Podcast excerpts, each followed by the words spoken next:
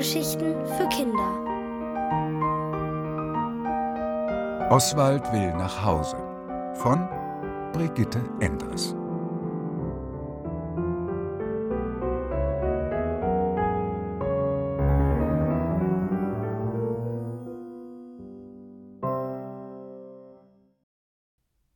Oswald macht sich auf den Weg. Der Morgen dämmerte schon. Keiner im Fundbüro hatte auch nur ein Auge zugetan. Alle überlegten, wie sie Oswald, dem kleinen Plüschesel, bei der Flucht helfen konnten. Vielleicht kriegt einer von den Schlüsseln die Tür auf, sagte eine Geldbörse. Es dauert zu lange auszuprobieren, ob einer von uns passt, wandte ein Autoschlüssel ein. Nach langem Hin und Her einigten sich die Fundsachen darauf, dass letztlich nur das Fenster in Frage kam. Sie heckten einen Plan aus, den sie auch gleich in die Tat umsetzten. Oswald, der Teddy, das Püppchen und der Plüschtiger kletterten vom Regal auf den Boden. Mit vereinten Kräften bemühten sie sich, die alte Holzleiter zum Fenster zu schieben, mit der die Mitarbeiter des Fundbüros Sachen aus den oberen Fächern holten. Au, mir tun die Arme weh, jammerte die Puppe. Boah, schwerer als ich dachte, stöhnte der Teddy. Ach, das wird wohl nichts, sagte der Plüschtiger und seufzte. So schnell gebe ich nicht auf, entgegnete Oswald und schob, was er konnte. Die Leiter rührte sich nicht. Lass uns mal ran, kam eine tiefe Stimme aus dem Regal. Damit sprangen auch schon zwei robuste Männerhandschuhe zu ihnen hinunter. Und dann ging es hauruck, hauruck. Nur ein Hauruck später stand die Leiter, wo sie hin sollte. Bravo! Gut gemacht! schallte es von überall her. Das Püppchen klatschte. Ihr zwei seid aber stark. Als junger Bär war ich auch noch stärker, brummte der Teddy. Ich danke euch, wie ich immer sage, wo ein Wille ist, ist auch ein Weg, rief Oswald.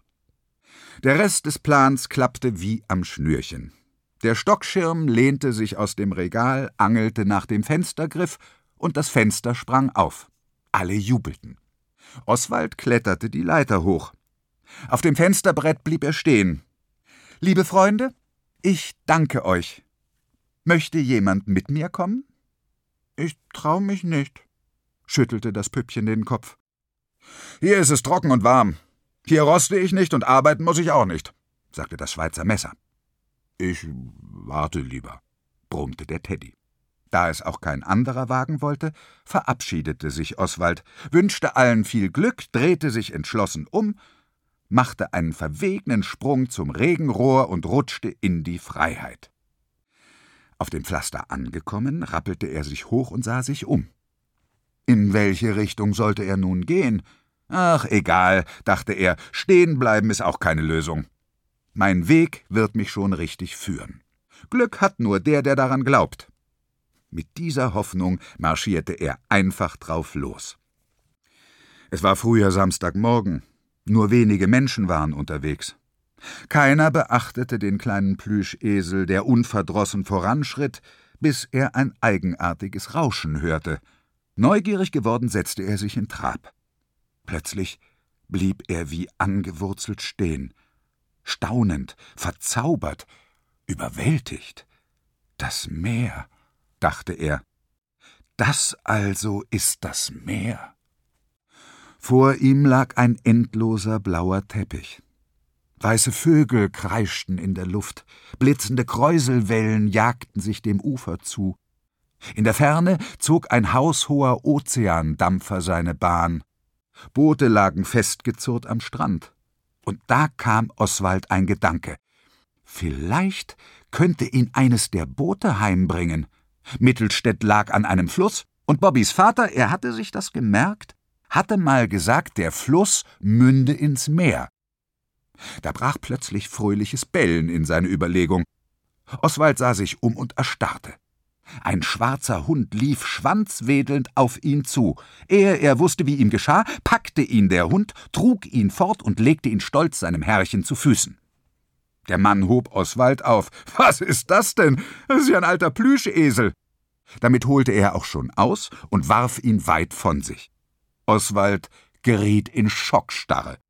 Später erinnerte er sich nicht einmal mehr, wie oft Hund und Herrchen das Wurfspiel auf seine Kosten wiederholten.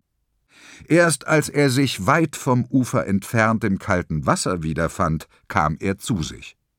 Er sah noch, wie eine Hundeschnauze näher kam, dann zog ihn die Strömung aufs offene Meer, und der Hund gab die Verfolgung auf.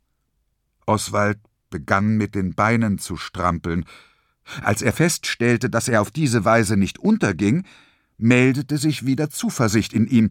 Vielleicht konnte er ja heim schwimmen. Vielleicht war das Pech mit dem Hund ja sein Glück gewesen. Jetzt musste er nur noch die Flussmündung finden und sich dann nach Hause treiben lassen.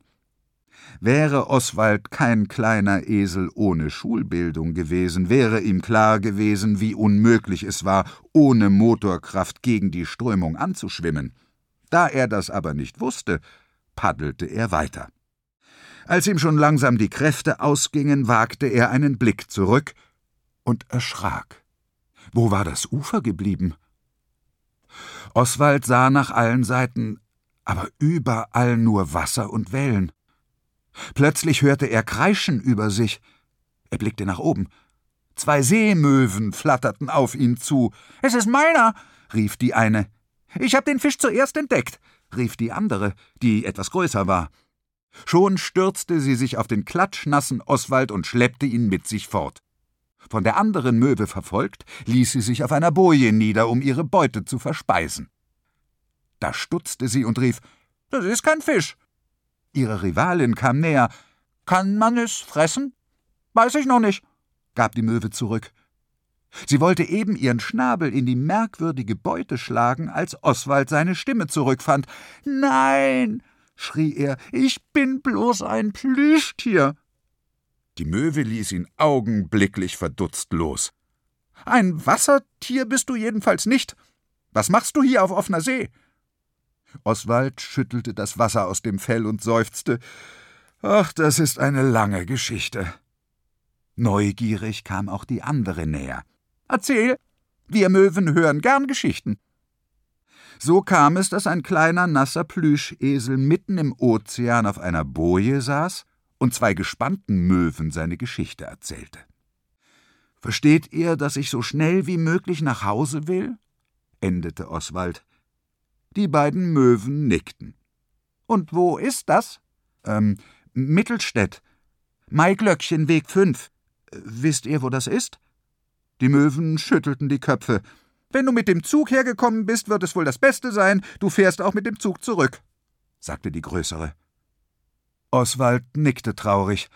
Aber wie komme ich von hier nur zum Bahnhof? Wir bringen dich hin, sagte die kleinere Möwe. Und ehe sich's Oswald versah, packte jede ein Ohr und flatterte hoch. Nur wenige Minuten später setzten die Möwen ihn vorm Bahnhof ab. Oswald bedankte sich herzlich und eilte frohgemut zu den Gleisen. Was hab ich für ein Glück, dachte er. Was hab ich doch für ein Glück.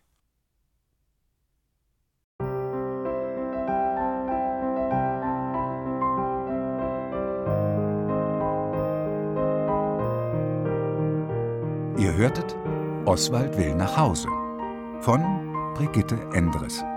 Gelesen von Heiko Deutschmann. Ohrenbär. Hörgeschichten für Kinder in Radio und Podcast.